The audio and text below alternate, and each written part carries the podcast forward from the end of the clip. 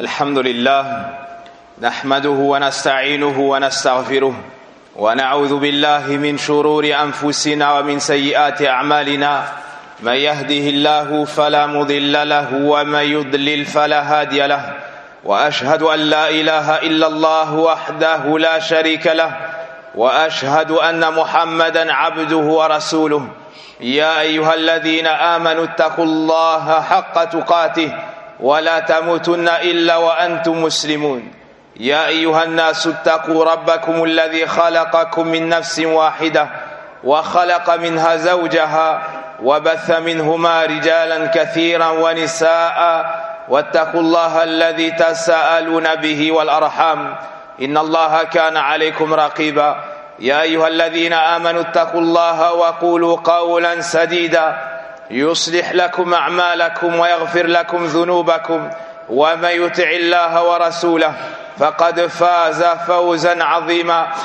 أما بعد فإن أصدق الحديث كتاب الله جل وعلا وخير الهدي هدي محمد صلى الله عليه وسلم وشر الأمور محدثاتها وكل محدثة بدعة وكل بدعة ضلالة وكل ضلالة في النار. أيها الناس فهذه وصايا نافعة أذكر بها بمناسبة مخاوف الناس في هذه الأيام من الوباء المسمى كورونا. فاولا ما يقال قبل نزول البلاء عن عثمان بن عفان رضي الله عنه قال سمعت رسول الله صلى الله عليه وسلم يقول من قال بسم الله الذي لا يضر مع اسمه شيء في الأرض ولا في السماء وهو السميع العليم. ثلاث مرات لم تصبه فجأة البلاء.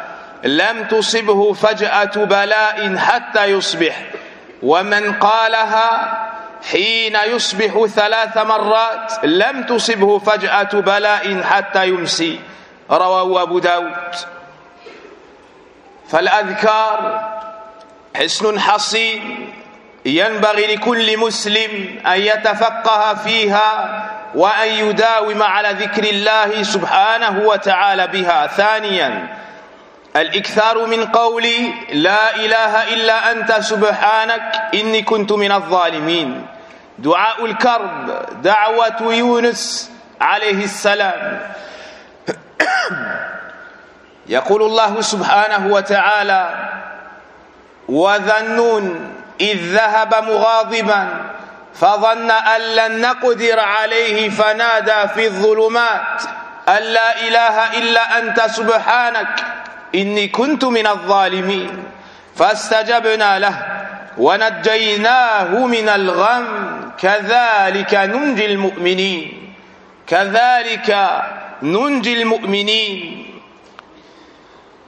يقول العلامة المفسر ابن كثير رحمه الله تعالى أو قبل ذلك العلامة ابن القيم رحمه الله في الفوائد فما دع فما دفعت الشدائد فما دفعت شدائد الدنيا بمثل التوحيد ولذلك كان دعاء الكرب بالتوحيد.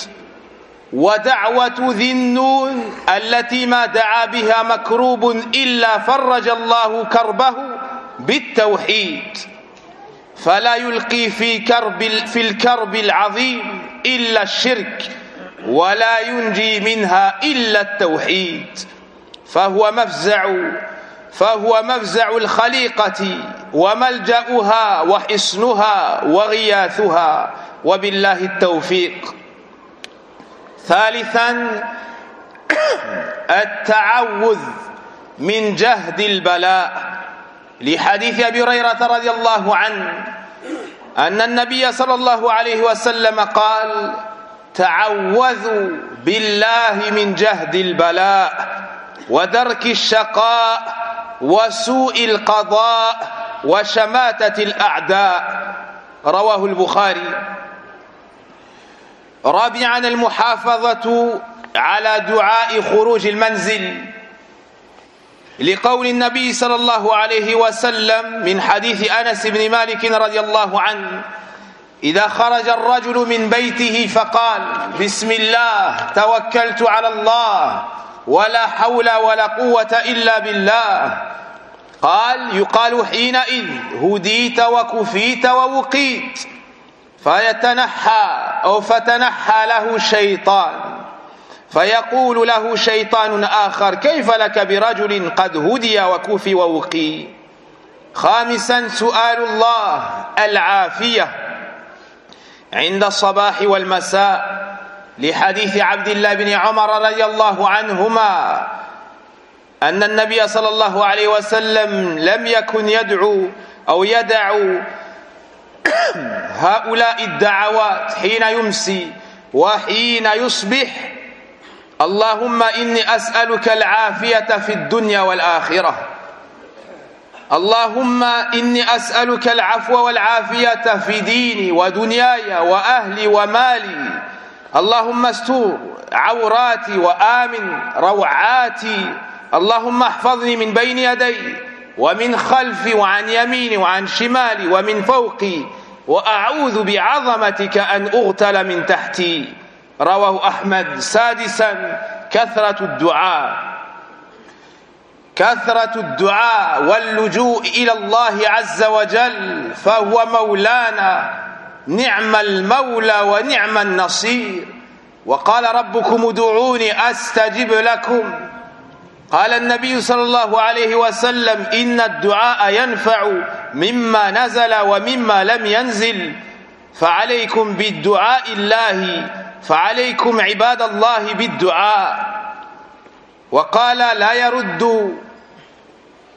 القدر إلا الدعاء. لا يرد القدر إلا الدعاء. قال العلامة صالح ابن الفوزان حفظه الله تعالى. معناه أن الدعاء سبب في حصول الخير وأن هناك أشياء مقدرة أو مقدرة مربوطة بالأسباب فإذا تحقق السبب وقع المقدر. وإذا لم يتحقق وإذا لم يتحقق السبب لم يقع. فإذا دعاء المسلم رب فإذا دعا المسلم ربه حصل له الخير وإذا لم يدع وقع بالشر كما جعل الله صلة الرحم سببا لطول العمر.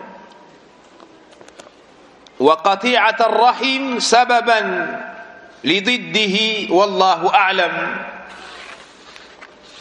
سادسا توقي مواضع التي فيها الوباء.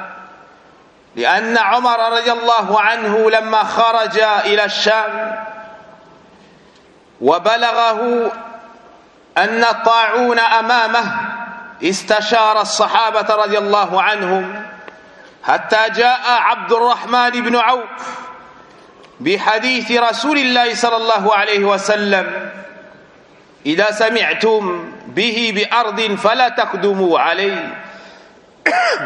وإذا وقع بأرض وأنتم بها فلا تخرجوا فرارا منه ولقوله عليه الصلاة والسلام لا يرد ممرض على مسح. وصنائع المعروف وبذل الإحسان من أسباب دفع الوباء والمصائب. قال العلامة ابن القيم رحمه الله ومن أعظم العلاجات ومن أعظم علاجات المر المرضى فعل الخير والإحسان فعل الخير والإحسان والذكر والدعاء والتضرع والابتهال إلى الله والتوبة. ولهذه الأمور تأثير في دفع في دفع العلل وحصول الشفاء. أعظم من الأدوية الطبيعية. فنسأل الله سبحانه وتعالى أن يرفع عنا البلاء. ونسأل الله سبحانه وتعالى بأسمائه الحسنى والصفات العلى العافية.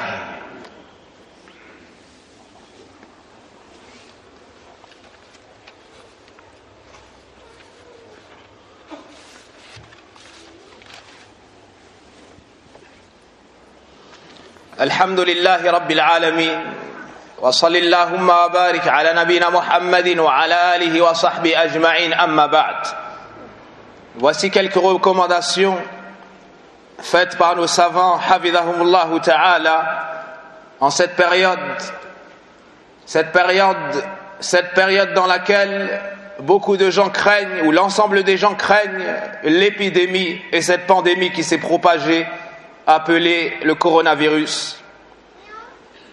La première recommandation, que dire avant? Que dire avant d'être touché? Que dire pour se prémunir et ne pas être affecté par l'épidémie et la maladie? Uthman ibn Affan nous transmet que le prophète sallallahu alayhi wa a dit celui qui dit à trois reprises le matin, à trois reprises le soir, cette invocation sera préservé, sera préservé. Bismillah ismihi shay'un fil ardi wala fis sama wa huwa as-sami'ul alim. Au nom d'Allah, celui par le nom duquel rien ne peut nous nuire, que ce soit dans les cieux ou que ce soit sur terre ni dans les cieux. Et c'est lui l'audient, le savant. Cette invocation prononcée à trois reprises après le Fajr et à trois reprises avant le Maghrib est une protection avec la permission d'Allah Azza wa.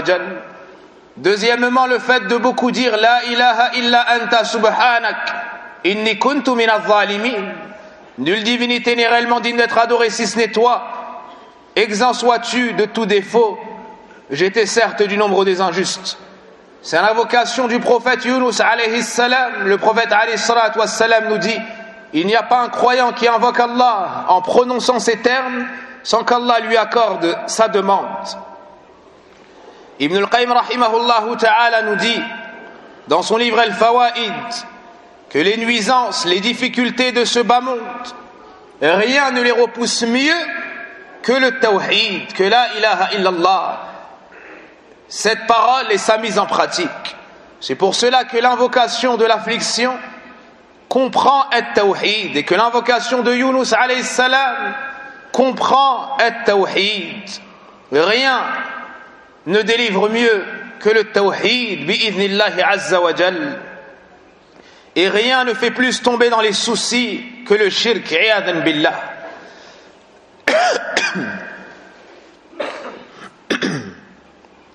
Le prophète nous dit d'après Abu Huraira Cherchez refuge auprès d'Allah contre l'épreuve accablante, contre le fait de devenir malheureux, contre le mauvais dans le décret et contre la réjouissance des ennemis.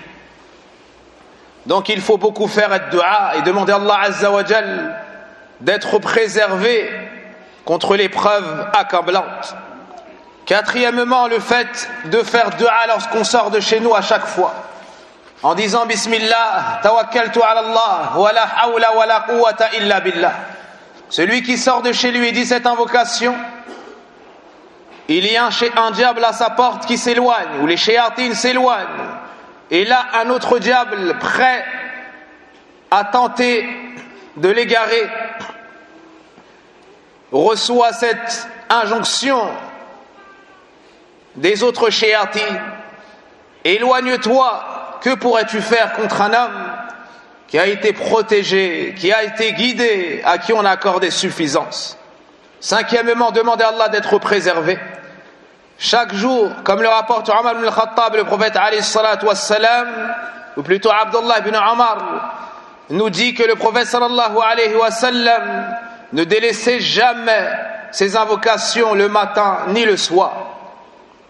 On lui a dit quelle invocation Et il a mentionné l'invocation dans laquelle le prophète wassalam, demandait à Allah d'être préservé dans son bas monde et dans son au-delà, d'être préservé, d'avoir la préservation dans sa religion, dans son bas monde, dans ses proches, sa famille, dans ses biens, son argent, d'être préservé de par sa droite, sa gauche, au-dessus de lui, en dessous de lui, et ainsi de suite.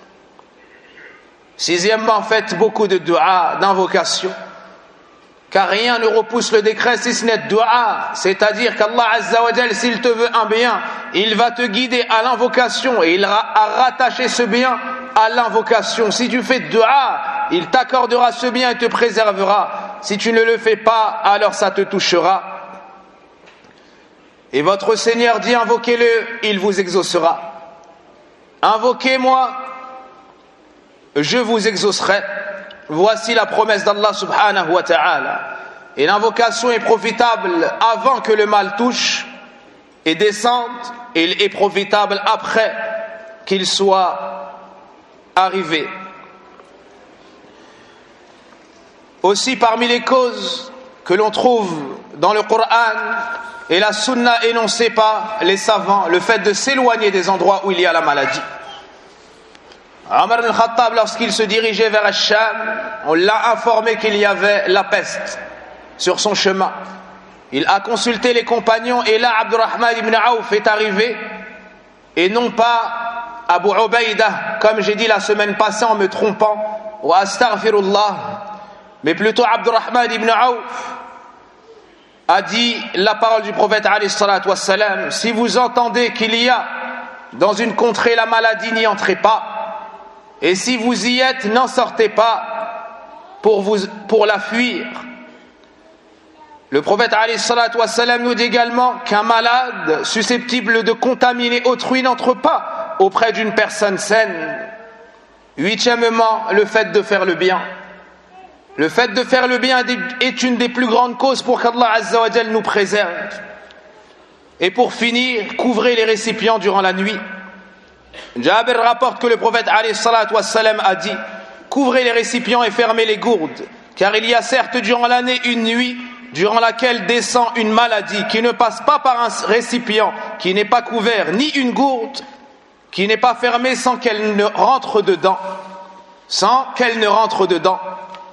Ibn al-Qayyim nous dit à ce sujet, c'est un niveau au-dessus de la médecine traditionnelle, ou plutôt c'est un niveau qui dépasse le niveau de la médecine connue.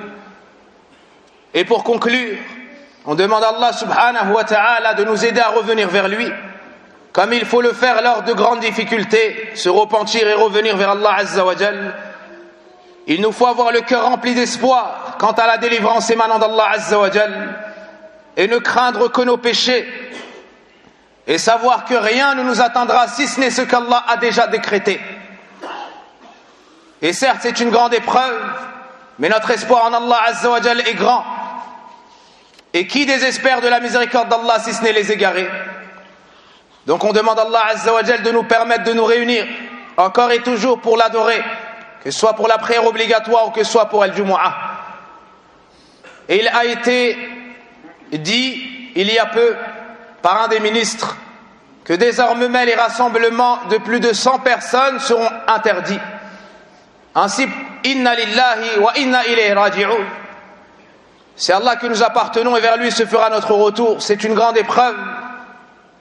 Car de se réunir pour adorer Allah Azza wa fait partie des grands buts en islam.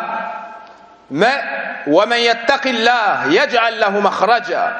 Nous avons la certitude qu'Allah va nous frayer une issue profitable et va nous permettre de nous réunir pour l'adorer, que ce soit par la prière obligatoire ou par salat al-jumu'ah.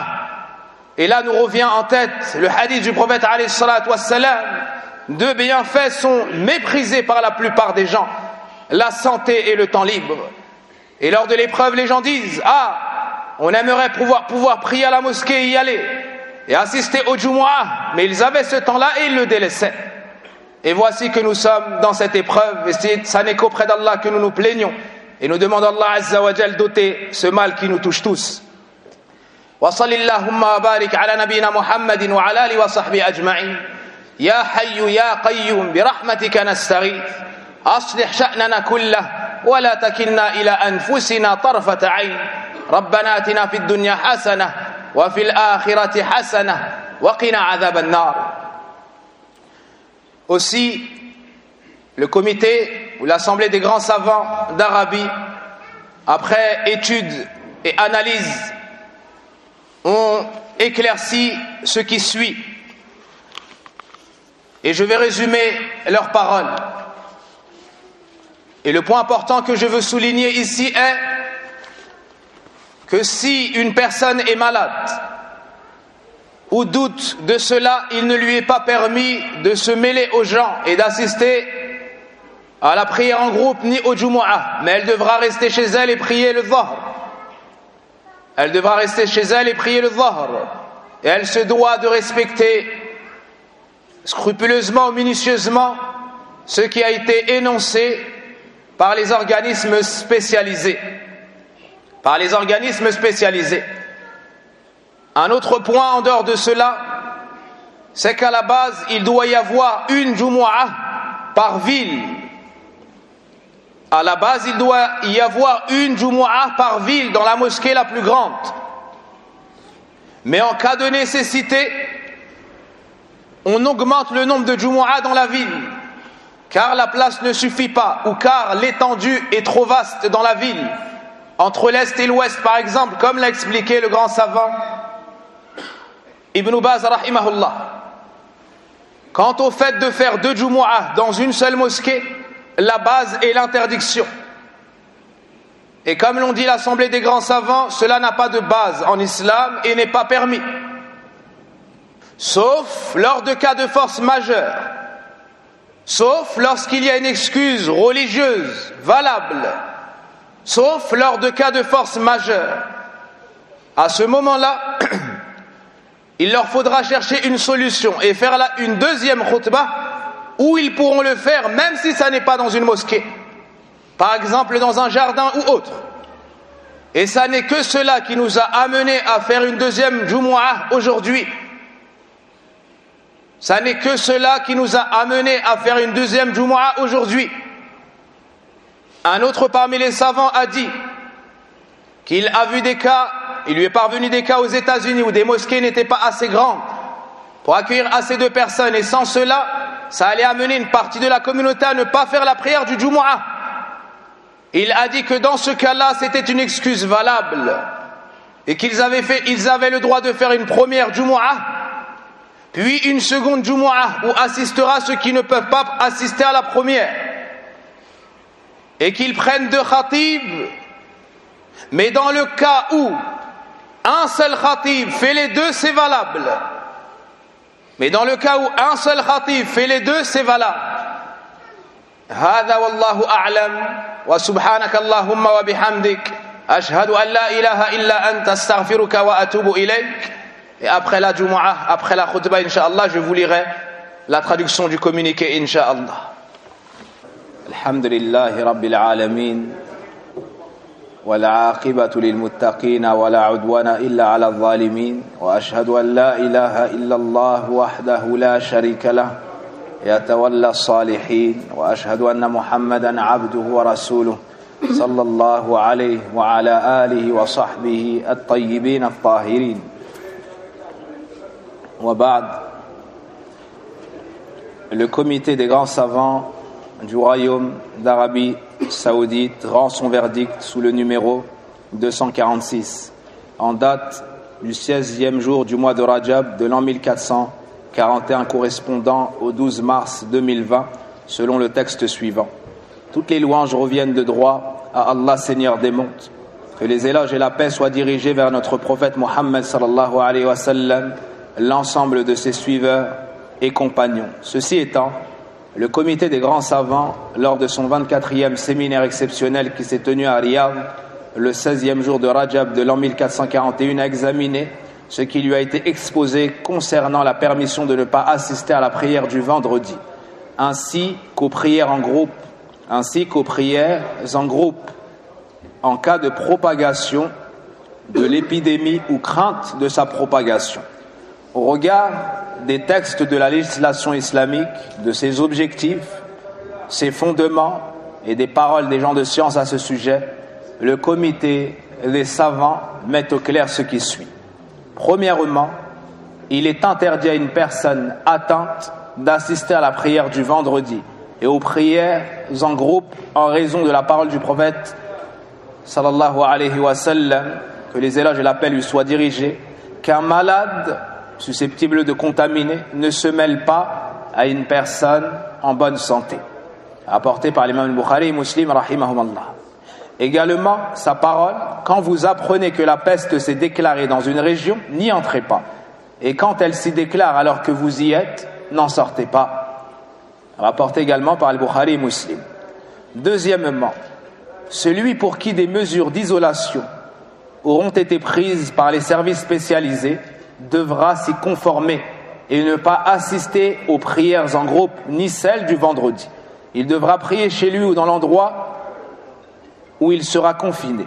Ceci en raison de ce qui a été relaté par le compagnon, par un compagnon qui dit Un homme lépreux était dans la délégation des Thaqif. Le prophète sallallahu alayhi wa sallam envoya quelqu'un lui dire Ton allégeance est acceptée.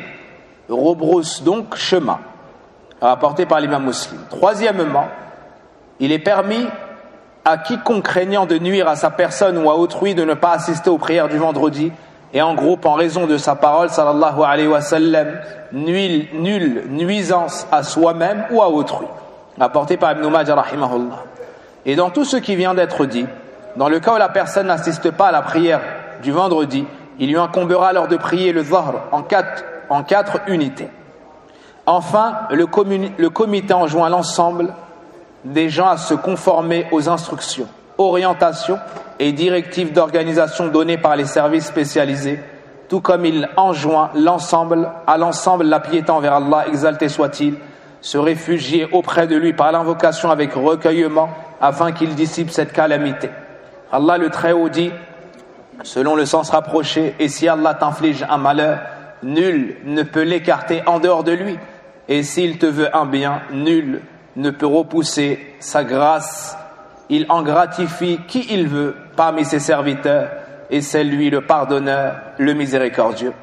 Il dit aussi, toujours sur la traduction du sens, et votre Seigneur a dit, invoquez-moi, je vous exaucerai. Que les éloges et la paix soient dirigés vers notre prophète Mohammed, sallallahu wa l'ensemble de ses suiveurs et compagnons. Ceci, est la traduction de notre frère Sadaq Abu Yahya wafaqahullah. Wallahu a'lam. Wa sallallahu wa barik ala nabina Muhammadin wa ala alihi wa sahbihi ajma'in. Walhamdulillah rabbil alamin